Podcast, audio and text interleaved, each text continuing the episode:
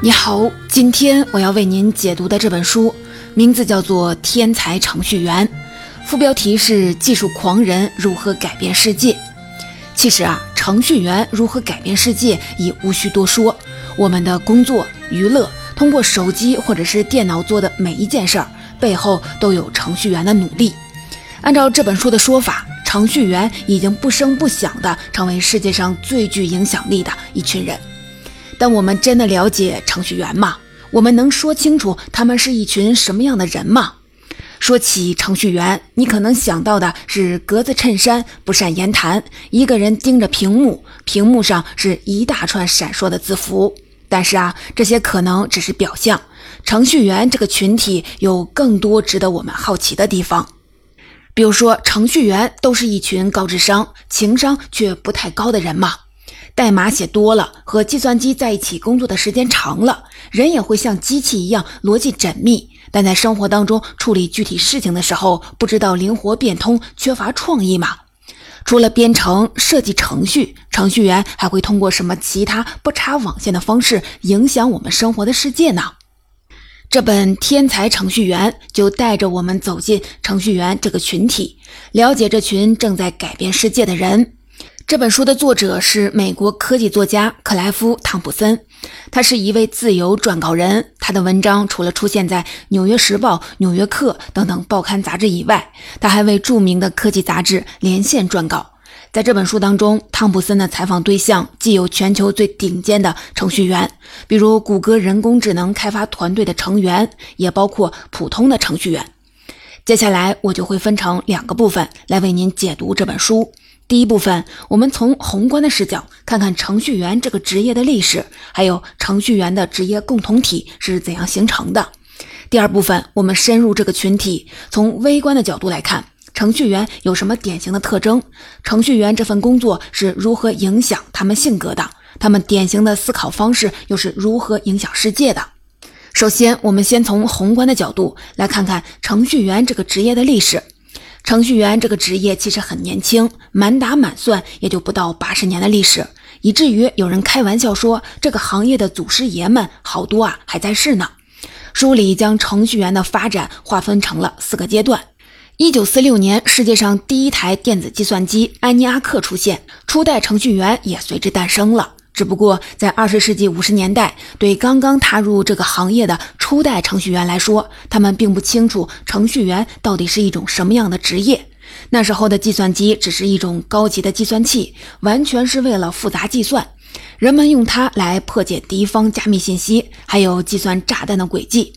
这批最早的程序员也并不是直接就在电脑上写代码，他们甚至根本接触不到计算机，因为计算机有专门的操作者。程序员需要在纸上写下程序，交给打字员，打字员把命令打到打孔卡上，然后再交给计算机的操作员，操作员再把打孔卡导入到计算机之后，才能输出最终结果。整个流程非常的繁琐。想要提高效率，程序员写的程序就得尽可能的简洁，这样才能节省之后打字员将纸上的程序打到打孔器上的时间，还有操作员根据命令操作计算机的时间。而且这个过程当中，只要一个程序出错，整个流程就得重来一遍。所以程序员写的程序也要尽可能的精炼。汤普森说，程序员就像是用比特来作诗的文人，他们必须字斟句酌，写出的程序才能简洁优雅。那个时候，计算机的运行速度也很慢，程序员必须耐心地等待计算结果。人们觉得女性工作更细心，而且更有耐心，所以第一批程序员大多是女性。今天，如果我们回头看的话，第一代的程序员更像是在一条流水线上按部就班工作的工人。随着计算机的体积越来越小，运算速度越来越快，电子信息技术成了大学专业之一。这个时候，不再需要专门的打字员和计算机操作员，高校学生可以直接的接触到计算机。二十世纪六十年代和七十年代初，这批在高等院校受过良好教育的学生就是第二代程序员。但是啊，对他们来说，程序员也并不是一个明确的职业。他们进入编程行业更多的是出于热爱，编写指令，计算机运算之后，他们马上就能看到自己构思的成果，这种成就感让他们着迷。他们对计算机甚至达到了痴迷的程度，可以不眠不休连续工作。汤普森采访了一位程序员比尔·高斯伯，他为了编程会全然的忘记时间。他说，昼夜不停的工作让他觉得骄傲，并不觉得辛苦。这是因为对第二代程序员来说，编程不再是一种枯燥乏味的技术，而成为了一种充满乐趣的艺术。他们可以用代码把大脑当中构思的东西变成现实。比如，世界上第一款的电子游戏《太空大战》就是这个时期出现的。游戏很简单，就是两名玩家各自操作一艘太空船，互相射击，消灭对方。但是啊，这个电子游戏是在十二万美元一台的机器上被设计出来的。你可能会觉得用这样的机器打游戏听起来啊有点荒谬。当时公司也是这样想的。不过呢，当时的程序员设计游戏的目的并不是为了挣钱，他们是能看到自己能用代码创造出了作品，哪怕只是最简单的游戏，也会感觉到快乐。这些人还会免费的提供代码给所有对编码感兴趣的人。跟初代程序员相比，他们不仅挣脱了机构的束缚，而且还成为了权威的反叛者。比如说，黑客就是第二代程序员当中的典型代表。虽然啊，我们提到黑客的时候，似乎总带着几分贬义，觉得他们破坏了网络安全。但实际上，黑客这个群体最早出现的时候，并不会恶意的攻击网站，也并不是为了牟利，他们就是不满企业不愿意公开分享代码的行为，希望打造一个开放的网络环境。在这些黑客的眼中，每个人都有检查、修改代码的权利。第二代程序员主要是生活中就可以接触到计算机的高等院校的学生，他们大多时间都泡在实验室，沉浸在代码的世界里。他们对现实世界不太感兴趣，也没兴趣与别人交往。这个时候，实验室中大多是男性，也就是从这时开始，女性在编程的世界逐渐的就被边缘化了。到了二十世纪八十年代，计算机的成本一降再降，价格也越来越便宜，一些中产的家庭也能买得起了。青少年们有了更多的机会接触到编程。与此同时，电子游戏逐渐的发展起来，网络论坛 BBS 出现，青少年可以下载免费的游戏和软件自学编程。这些爱玩电脑的青少年后来成了第三代的程序员。但是这个时候，编程仍不算是一个真正的行业，人们也并不清楚编程究竟啊能不能挣钱。那些喜欢捣鼓编程的青少年，也只是觉得编程有意思，才踏入编程的世界。在这个阶段，进入计算机行业的是一群什么样的人呢？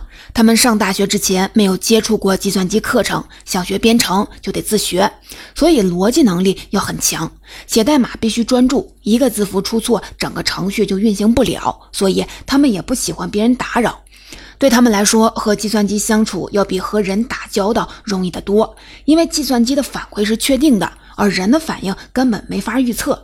想象一下，如果你告诉别人一件事儿，你没法预测别人听到这件事儿的反应。但是啊，编程就不同了，你只需要一台计算机编写代码，它就会立马的反馈给你确定的结果。正因为不需要跟人打交道，他们还能在编程当中获得快乐。编程行业吸引了很多性格内向的人，这群人看起来可能跟群体格格不入，但是一进入编程的世界就如鱼得水。在这里，他们既能避开自己不擅长的人际交往，又能在自己成功运行的代码当中获得成就感。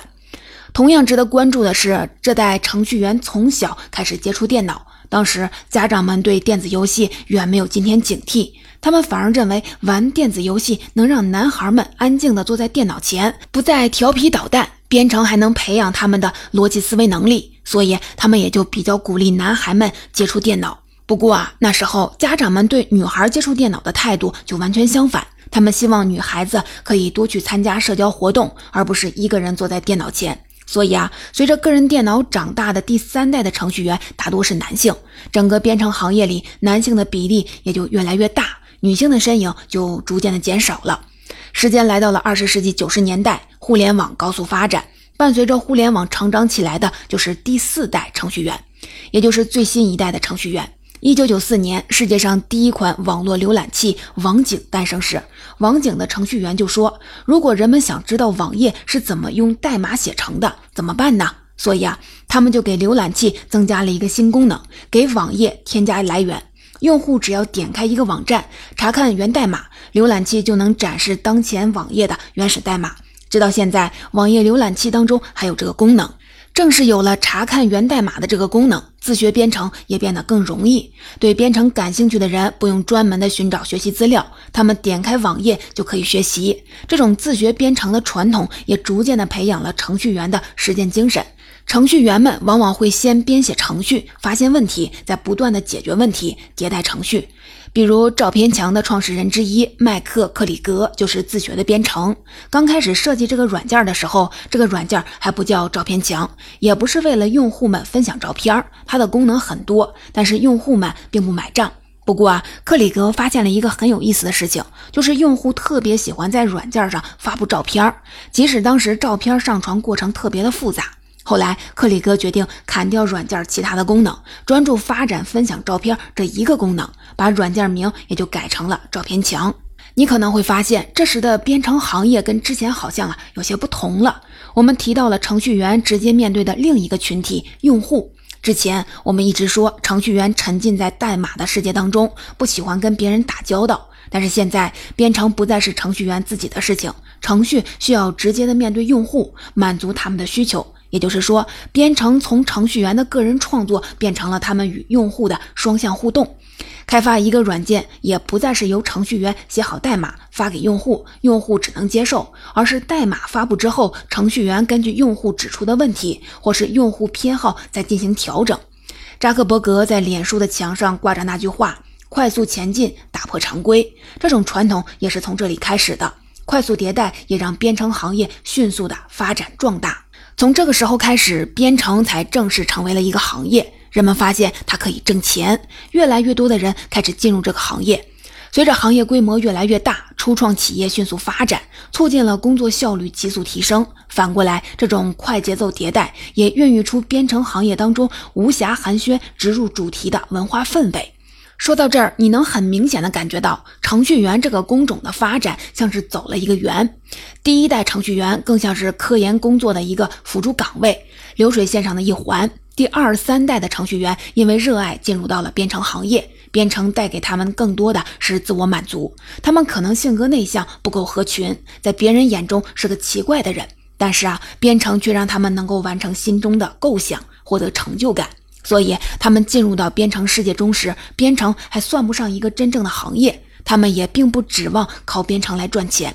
但是啊，到了第四代程序员的时候，情况就完全不同了。他们是成长于互联网的一代人，伴随互联网的规模扩大，编程成了一个成熟的行业，也变成了一种人们挣钱的工作。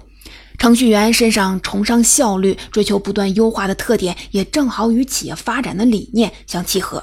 说完了程序员这个群体的发展，我们再走进这个群体，来看看他们有什么典型的特征，他们是怎样思考问题的。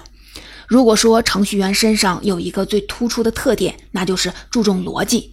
在解读本书时，我专门找了一位程序员的朋友聊了聊，想印证一下书里的结论。我的这位程序员的朋友之前本来是学土木工程的，后来转了行，当了四年的程序员。我问他说：“如果只用简单的几个词概括，你觉得程序员这个群体最突出的特点是什么呢？”他说的第一个词就是注重逻辑。注重逻辑这个特点，为什么在程序员群体当中尤其突出呢？你想啊，要解决程序错误，可不是只盯着那几行代码就能找出问题在哪儿了。程序员必须思考整个系统出问题的那几行代码跟其他代码之间到底有什么关联。每个环节都需要反复的斟酌，这也让程序员培养起了系统思考的习惯。而且，越优秀的程序员，他们系统思考的特点就越突出。因为代码编写的软件最终还是要面向用户的，他们会有系统的规划。什么是用户的核心需求呢？到底哪些能做，哪些不能做？怎样更好的完成项目，实现目标呢？有一位叫詹姆斯·考林的程序员。他曾经负责过一个大型的编程项目，在接受汤姆森采访时，他就打了一个比方说，程序员就像是泥瓦匠，编程啊就像是搬砖。在建造摩天大楼的时候，你可不会说快去给我找个世界上最棒的泥瓦匠，你会说给我找个建筑师，找个能领导团队工作的人。所以啊，程序员中往往会出现一个现象。编程编得越好的程序员，他们规划大型项目的能力也就越出色。他们会拆分任务，分配给不同的团队来完成。除了会系统性思考问题之外，程序员们还特别的注重精确。程序员中有一句行话：“编程天才与编程傻瓜的距离，可能啊就是一个标点。哪怕只是一个很细微的错误，就可能引来很大的麻烦。”二零一七年，亚马逊的云计算服务就经历过一次系统崩溃，持续了三个多小时，影响了上千个网站。后来调查发现，事故的原因只是一个代码的拼写写错了。程序员的工作要求精确，但很多问题并不明显，怎么办呢？所以他们往往会先预设手头的所有的东西都有问题。和计算机待在一起的时间久了，他们也会很难忍受模糊的问题。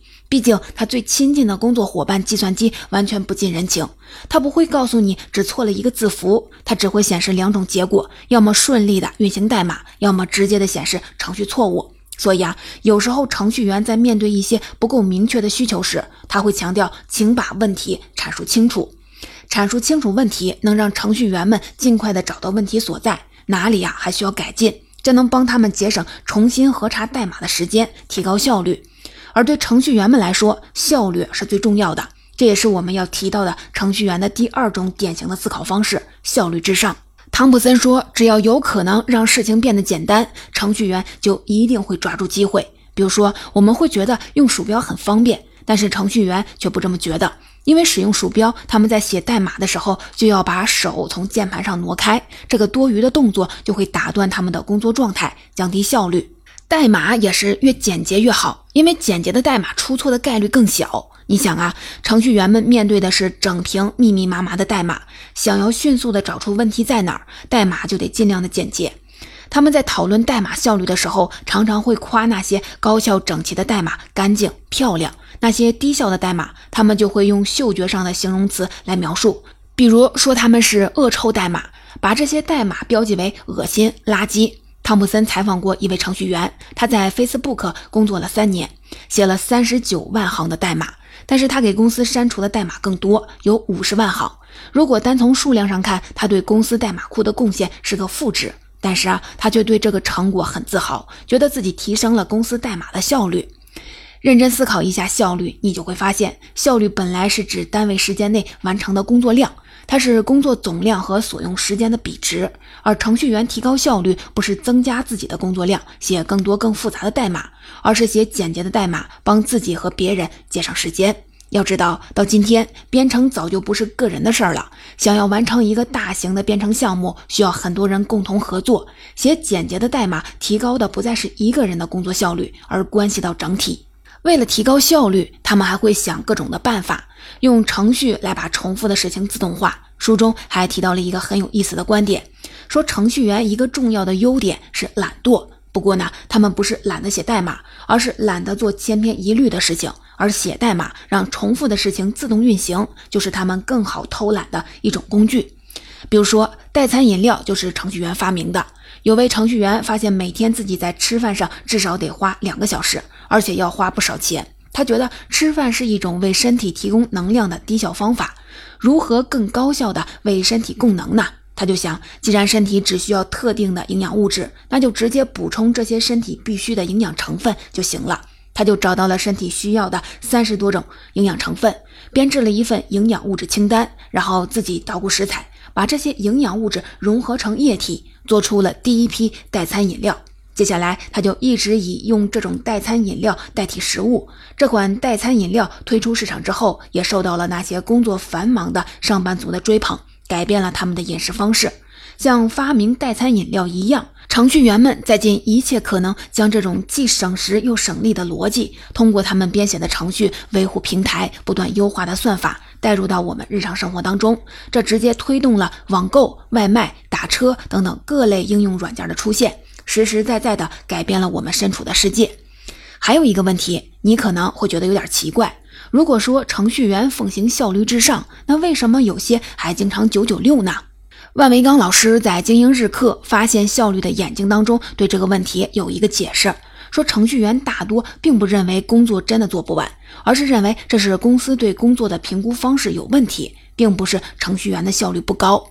但是啊，程序员追求效率至上，可不只是为了用更少的时间赚更多的钱。很多程序员追求提高效率，是为了让自己开心。他们忍受不了低效，一想到要做重复性的事儿就特别的难受。所以啊，想把一切优化。而每次优化的过程，就是寻找更高效的解决办法的过程。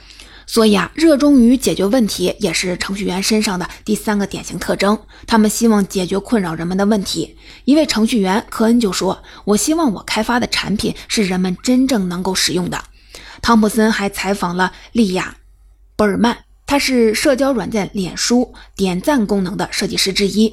当初他在设计这个功能的时候，就觉得人们看到网络贴文的时候回复并不是很多，他们更多的就是随手一点。所以啊，博尔曼的团队就决定在所有的贴文下边增加一个“好棒”的按钮，点一下就可以表示自己的肯定。后来他们把“好棒”改为了“赞”。这个功能也逐渐的改变了人们的使用行为，用户开始关注自己发布的内容获得的认可，发布一条内容，过一会儿就会查看自己有没有获得更多人的点赞，这一定程度上改变了人们使用手机的习惯。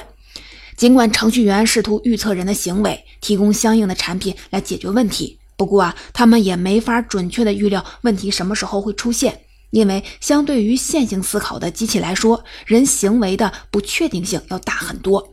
尽管程序员前期已经全面的思考了可能出现的问题，可是他们还是没有办法预料到用户会做些什么。他们总能发现程序员意料之外的问题。有时候，程序员好不容易写了一个能够成功运行的程序，但是用户东点一下，西点一下，程序的不足就会暴露的彻彻底底。汤普森在书里讲了一个真事儿。二零一三年，有程序员帮助旧金山政府优化食品券申请的在线系统，让低收入居民能更方便地申请公共福利。居民直接用短信发送卡号，或者在平台上输入卡号，电话机器人就能够告诉用户卡上的余额。一般来说，系统每天的电话查询也就是一百多次，但是啊，有一天几个小时之内，系统就收到了五千多条的信息。问题出现在哪儿呢？他们排查发现，有一位用户，他把自己的卡号误发成了电话机器人的服务卡号，结果程序就陷入了循环，自己给自己不断的发信息。程序员当初设计软件的时候，根本没想到过用户会犯这个错。程序员们面对的一个重大的挑战，就是没法预测用户用程序会做什么。他们只能不断的解决问题，在原有的软件上进行迭代。没有哪一个程序的第一次运行就能成功，每个程序往往都要经过多次调试。程序最初版本只能看成发现问题的工具。对程序员来说，完成比完美更重要。但是啊，这可不是说程序员们想赶快的把活干完，然后甩手不干了，而是他们解决问题的态度。遇到一个问题，再解决一个问题，这是一个长期的过程。所以啊，你会发现程序员往往特别的务实，他们不会想着一口气把问题全都解决了，给大家一个完美的程序，而是会在程序运行当中不断的解决新出现的问题。不过啊，面对接连不断产生的问题，程序员也会产生挫败感，因为计算机不会指出到底哪儿出了问题，运行失败也只会告诉你语法错误，程序员只能自己寻找错误，直到修正错误之后，才能顺利的运行程序。和很多人想的可能不太一样，程序员大部分时间并不是在写新代码，而是在寻找程序错误。计算机科学家威尔克斯就曾说：“我余生的很大一部分时间将花在寻找自己程序当中的错误上。”即使程序运行的好好的，程序员们也没法预料它什么时候会突然的崩溃，因为用户可能不知道什么时候就点了一个按钮，导致程序崩溃了。火狐浏览器的联合创始人布雷克·罗斯就说：“用户难以预测的行为让程序员变成了悲观又偏执的疯子。程序员每天都要跟失败做斗争，还要消化这种挫败感。所以啊，只有那些面对接连的挫折还能坚持下来的人，才能成为优秀的程序员。所以啊，超强的忍耐力是程序员的第四个特点。”你可能就会问，为什么编程的过程这么痛苦，还是有程序员痴迷其中呢？这是因为一些程序员的确能从写代码当中获得巨大的快乐，这超过了程序错误给他们带来的沮丧。这种快乐一部分来自代码的不可预测性，你不知道什么时候就找到了那个错误代码，这有点像是赌博，你不知道自己什么时候会赢，就会忍不住的期待。还有一些快乐恰好相反，它来自确定性。编程总是边测试边写，边写边测试，每个功能测试的成功都是一次小小的胜利，它都会让人产生安全感。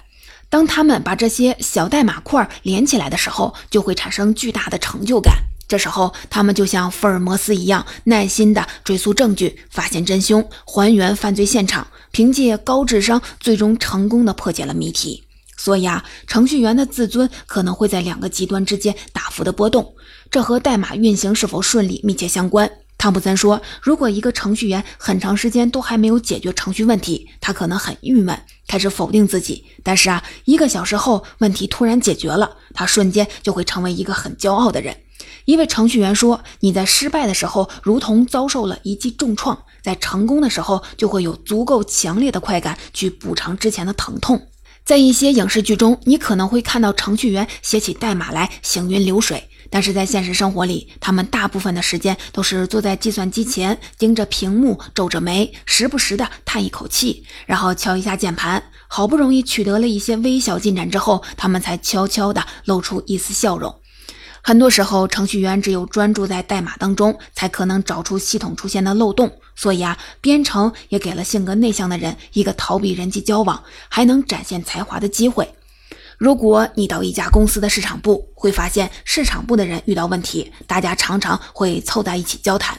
但是啊，如果你路过编程部门，就会发现那里可能是公司当中最安静的一个部门。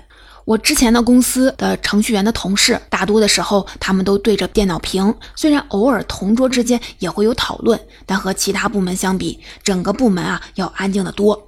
说到这儿，你就会发现，程序员们的性格和他们工作其实是一个相互塑造的过程。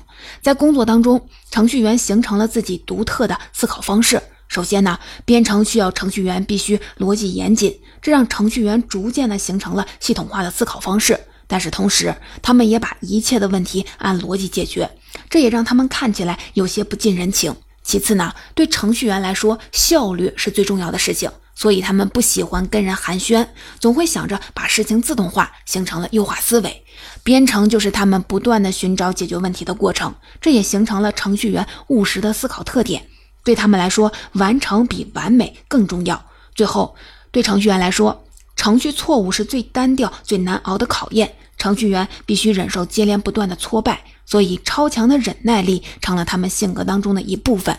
总结说到这儿，这本《天才程序员》的精华内容我就为您解读完了。下面啊，我们一起来简单的总结一下。第一部分，我为您简单介绍了程序员这个群体从出现到形成职业共同体的过程。第二部分，我们说了程序员这个群体的四个典型的特点和思考的方式。首先，他们注重逻辑，形成了系统思维；其次，他们崇尚效率，形成了优化思维。再次，他们热衷于解决问题，在实践当中形成了务实的思考方式。最后呢，他们需要不断的忍受挫败，形成了超强的忍耐力。最后呢，我还想跟您分享一下我自己的个人感受：程序员这个群体最初是希望将重复的工作自动化，用更高效的方式解决问题。代码只是服务人的一种工具，但是啊，环境与人往往是相互塑造的。人在和机器的长期互动当中，也慢慢学会了像机器一样思考生活的现实问题。为了追求效率，将人类社会当中复杂问题简化，比如人与人之间的交流。而当人像机器一样思考问题时，他们其实也在塑造现实世界。但是啊，要注意的是，人是多元而复杂的，自动化运作的机器取代不了人与人之间的真实交往。我们不应该只追求高效，失去人的独特的情感。失去我们对周围世界的感知，以及对他人的关怀。